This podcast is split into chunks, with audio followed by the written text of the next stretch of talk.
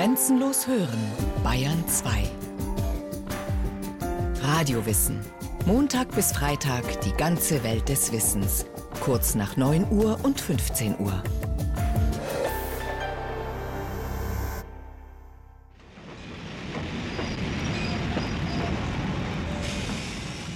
München, 21. November 1918. Der Krieg ist vorbei. Unter den vielen Soldaten, die in diesen Tagen von der Front zurückströmen in die Heimat, ist ein unauffälliger Gefreiter mit schwarzem Schnauzer, bleich, hager, gerade von einer Senfgasvergiftung genesen, Adolf Hitler. Hitler kennt München. Vor dem Krieg hat er sich hier ein gutes Jahr lang als Maler von Stadtansichten durchgeschlagen.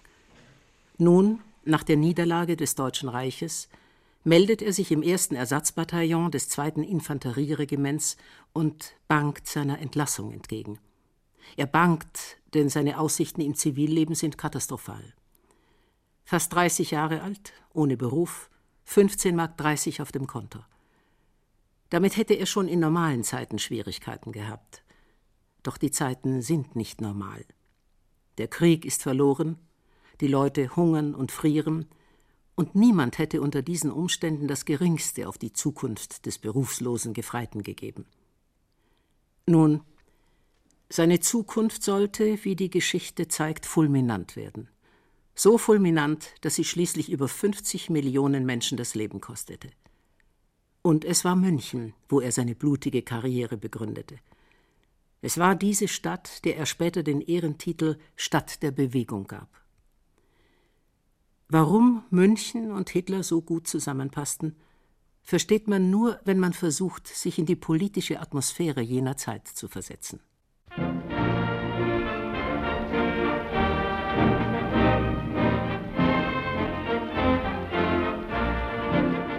Volksgenossen, um nach jahrelanger Vernichtung aufzubauen, hat das Volk die Macht der Zivil- und Militärbehörden gestürzt und die Regierung selbst in die Hand genommen.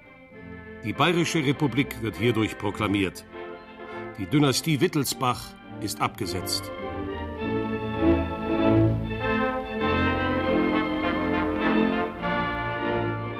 Am Ende des verlorenen Krieges stand die Revolution, auch in Bayern. Das Volk soll an die Macht. Darauf konnten sich freilich die verschiedensten politischen Fraktionen berufen, wobei es jeweils die Frage war, wie man Volk definierte. In den nächsten sechs Monaten erlebten Bayern und München wirre Auseinandersetzungen, Attentate, Schießereien zwischen den Anhängern der konkurrierenden politischen Richtungen. Zuletzt marschierten rechte paramilitärische Verbände in München ein, sogenannte Freikorps, bejubelt vom bürgerlichen Teil der Bevölkerung und ertränkten die Revolution in Blut. Fortan war in Bayern alles willkommen, was geordnet marschieren konnte und bereit schien, notfalls sozusagen mit der Faust auf den Tisch zu hauen, beziehungsweise das Gewehr auf die Roten anzulegen. Geheimbünde, halboffizielle Wehrverbände, die bereit waren, gegen die Weimarer Republik loszuschlagen, Attentäter und Putschisten, alles, was rechts war, tummelte sich in der bayerischen Szene wohlwollend gestützt von der bayerischen Obrigkeit und der bayerischen Reichswehr. In diesem Milieu wurde mit Hilfe des Reichswehrhauptmanns Ernst Röhm und alter Freikorpskämpfer die SA gegründet. Ohne das Trauma der missglückten bayerischen Revolution wäre das Entstehen dieses rechten Milieus nicht verständlich. Dazu kam auf der größeren politischen Bühne das Trauma des Friedensvertrages von Versailles. Ein Schanddiktat, kein Friedensvertrag, lieber Hofmüller. Man muss ja für jeden national gesinnten Deutschen dankbar sein, der dagegen aufsteht und sagt, mit uns nicht. Selbst wenn die Empörung den Ton dann etwas schrill macht. Erst neulich habe ich einen Geschichtskurs gegeben an der Universität. Für Propagandisten der Reichswehr. Da war ein rednerischer Naturtenor dabei. Hitler heißt er. Beachtlich, sage ich Ihnen, ausgesprochen beachtlich. Ja, Hitler war wieder alles erwarten dabei, Tritt zu fassen. Er und seine Vorgesetzten hatten entdeckt, wie gut er reden konnte. Als Propagandist in der Reichswehr mochte er, dachte man, noch sinnvolle Arbeit leisten. Man musste seine Demobilisierung vorerst halt etwas hinauszögern. Auch sollte Hitler als V-Mann und Spitzel die rechte Parteienszene in München beobachten. So trat Hitler in einen der vielen hundert kleinen politischen Zirkel ein, die sich damals in München bildeten. DAP, Deutsche Arbeiterpartei hieß diese Minipartei, die später zur NSDAP umbenannt werden sollte. Hitler selbst beschreibt sie im Rückblick recht anschaulich. Unser kleiner Ausschuss, der in Wirklichkeit mit seinen sieben Köpfen die ganze Partei repräsentierte, war nichts anderes als die Vorstandschaft eines kleinen Skatclubs. Jeden Mittwoch fand eine Ausschusssitzung statt, und zwar in einem armseligen Stübchen einer kleinen Wirtschaft. Im Jahre 1919 war es in München noch traurig bestellt. Wenig Licht, viel Schmutz, Unrat, armselig gekleidete Menschen, heruntergekommene Soldaten. Kurz, das Bild, das sich nach viereinhalb Jahren Krieg ergeben musste. Die Tätigkeit des Ausschusses bestand darin, erstens Briefe, die eingegangen waren, vorzulesen, die Antwort zu beraten und die Briefe, die vom Vorgesetzten entsprechend dieser Beratung abgeschickt wurden, wieder zur Kenntnis zu nehmen, das heißt also ebenfalls vorzulesen. Er setzte größere und vor allem öffentliche Versammlungen durch, mit ihm als Redner. Die jetzige Regierung kann nicht regieren, weil sie keine blasse Ahnung vom Regieren hat. Wir wollen dem Volke Trotz einimpfen. Zwölf Monate waren wir geduldig. Sind wir Bürger oder Hunde? Sehr richtig. Wir leisten Widerstand. Gehört nur eine Rasse zum Leben und ist die andere Rasse berechtigt zum Ausbeuten? Immer wieder vermerken Polizeiberichte begeisterte Zustimmung des Publikums, brausender Beifall, Zwischenrufe, die das Aufhängen der Juden fordern. Denn von Anfang seiner Rednerkarriere an haben Hitlers Tiraden eine klare Stoßrichtung. Für alles Ungemach tragen die Juden die Schuld. Erst die Schuldigen, die Juden hinaus, dann reinigen wir uns selbst. Bei den Verbrechen der Schieber und Wucherer haben Geldstrafen keinen Wert. Wie schützen wir unsere Mitmenschen vor dieser Blutegelbande?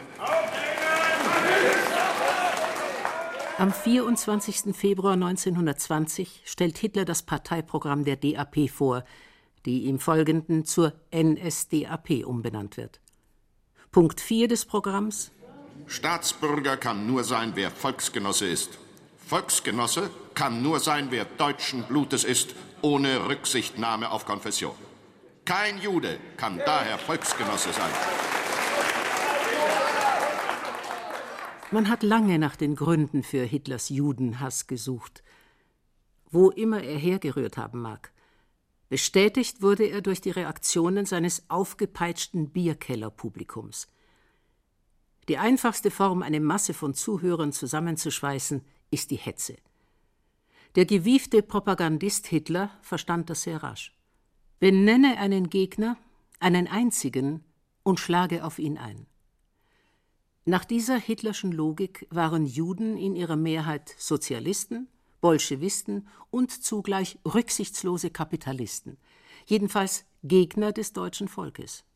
Und umgekehrt Bolschewisten, Kapitalisten und Gegner des deutschen Volkes waren jüdisch oder jüdisch beeinflusst. Mit dieser Technik der Vereinfachung und Diskriminierung hatte der frisch gebackene Parteiredner Erfolg. Bald jagte ein Versammlungstermin den nächsten, und die angemieteten Säle in den Münchner Bierwirtschaften wurden immer größer. Eine Erfolgsspirale hatte begonnen. Je mehr Zuhörer, desto mehr Mitglieder für die Partei, desto mehr Mitgliedsbeiträge und Spenden. Und alles Geld wurde in erneute Propaganda gesteckt. Der jeweils nächste Saal war noch größer, die Plakate und Handzettel noch zahlreicher. Der einzige Inhalt dieser Art von Politik war Hass und Hetze. Der einzige Motor dieser rasanten Entwicklung aber war ein Mann Hitler. Auch innerhalb der DAP wirkte sich das aus. Auf innerparteiliche Kritik an Hitler antwortet Rudolf Hess, Hitlers Adjutant und später der Stellvertreter des Führers.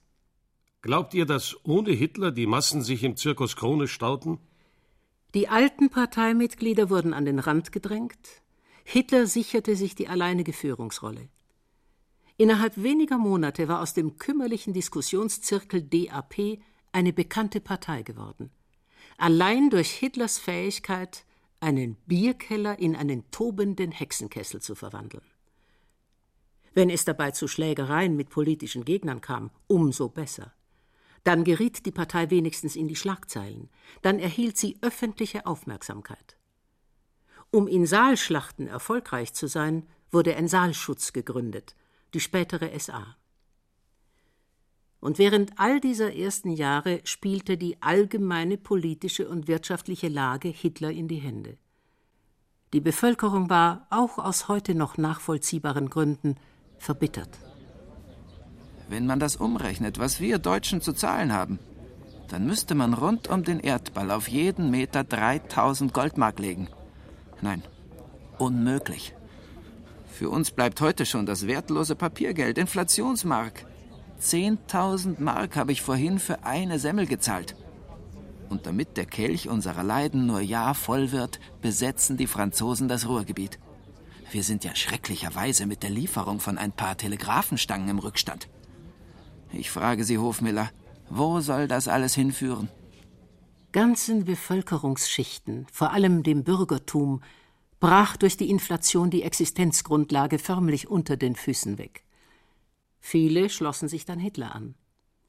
Er war derjenige, der seine Wut über Deutschlands Niederlage und Schmach am hemmungslosesten äußerte, wenn auch ohne jeden außenpolitischen Realitätssinn. Seine nationalistische Rhetorik gewann ihm breites Wohlwollen, auch der Mächtigen. Der Münchner Polizeichef Ernst Pöhner wurde zum Hitler-Anhänger ebenso der bayerische Justizminister Dr. Fritz Gürtner. In einem Prozess 1924 erklärte Pöhner Wir hielten unsere schützende Hand über die Partei und Herrn Hitler, weil wir darin den Keim für Deutschlands Erneuerung sahen. Ebenso schützten die Sympathisanten der rechten Szene bei Polizei und Justiz die vielen paramilitärischen Verbände, nationalen Grüppchen und rechten Attentäter, die im Freistaat neuerdings ihr Quartier fanden.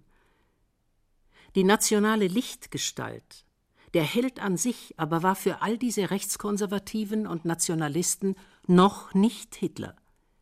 Es war Erich von Ludendorff, der Generalquartiermeister von der einstigen obersten Heeresleitung, der durch seine maßlose Kriegspolitik das Deutsche Reich eigentlich in den Untergang geführt hatte. Durch eben diese Maßlosigkeit hatte er sich aber in den Augen vieler Nationalisten qualifiziert als besonders deutschgesinnt und neuerdings hielt er in Sollen bei München Hof. Versteht sich, dass Hitler, der ehemalige Gefreite, und Ludendorff, der ehemalige Kriegsherr, sich trafen.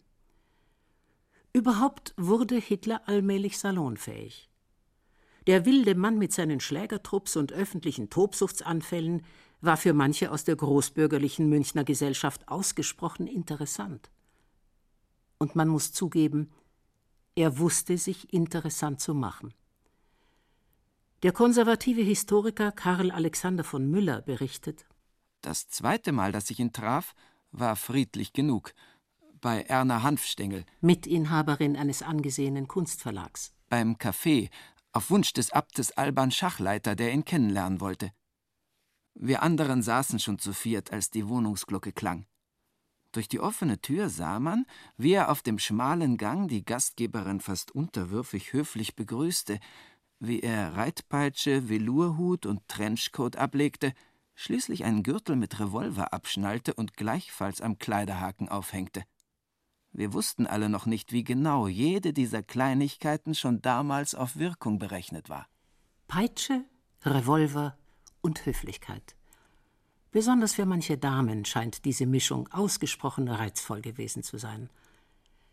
Eine Peitsche erhielt Hitler als Geschenk von der Gattin des Klavierbauers Bechstein, in deren Hotelsuite sich die Münchner Gesellschaft traf, Hitler eingeschlossen. Eine zweite Peitsche wurde Hitler von der Verlegersgattin Bruckmann verehrt. Elsa Bruckmann wetteiferte mit Helene Bechstein um Hitlers Aufmerksamkeit. In ihrem Salon brachte sie Hitler mit Leuten aus Wirtschaft, Politik und Medien zusammen, die für ihn wichtig werden konnten. Und weil Hitlers Auftreten offensichtlich nach der Peitsche geradezu verlangte, erhielt er eine dritte Peitsche von der Wirtin, in deren Gasthof in Berchtesgaden er abzusteigen pflegte. Einer der einflussreichsten bürgerlichen Sympathisanten Hitlers, Ernst Hanfstengel aus der Kunsthändlerdynastie Hanfstengel, berichtet über eine gespenstische Szene einige Jahre später. Hitler lebte damals am Prinzregentenplatz mit der Tochter seiner eigenen Halbschwester zusammen, mit Geli Raubal. Auf dem Nachhauseweg kam Hitler wieder auf politische Fragen zu sprechen, wobei er gelegentlich die eine oder andere Drohung an die Adresse seiner Gegner mit einem pfeifenden Durchzieher seiner Hundepeitsche unterstrich, die er wie üblich auch an diesem Abend bei sich trug. Zufällig geriet dabei Gelis Gesicht in den Lichtschein einer Straßenlaterne, und ich gewahrte mit einigem Erschrecken den Ausdruck von Angst und Ekel, der beim Lautwerden dieses pfeifenden Geräusches ihr Gesicht verzerrte. Ich mochte den Gedanken, der mich bei diesem Anblick befiel, nicht zu Ende denken. Hitlers inzestuöses und offenbar sadistisches Verhältnis zu seiner Nichte endete mit dem Selbstmord des Mädchens. Der bayerische Justizminister war bei der Vertuschung der Affäre dann behilflich.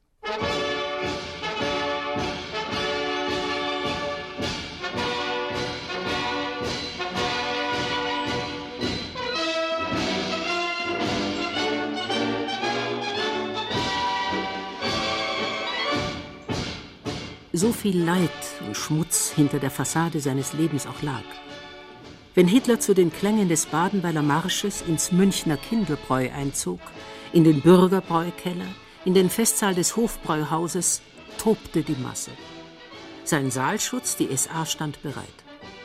Und je länger Hitler hetzte, desto mehr wollten all seine fanatisierten Anhänger nun auch Taten sehen. Drum, Volk, steh auf und Sturm brech los! Während des ganzen Jahres 1923 jagten sich Putschgerüchte in München. Die Situation konnte explosiver kaum sein.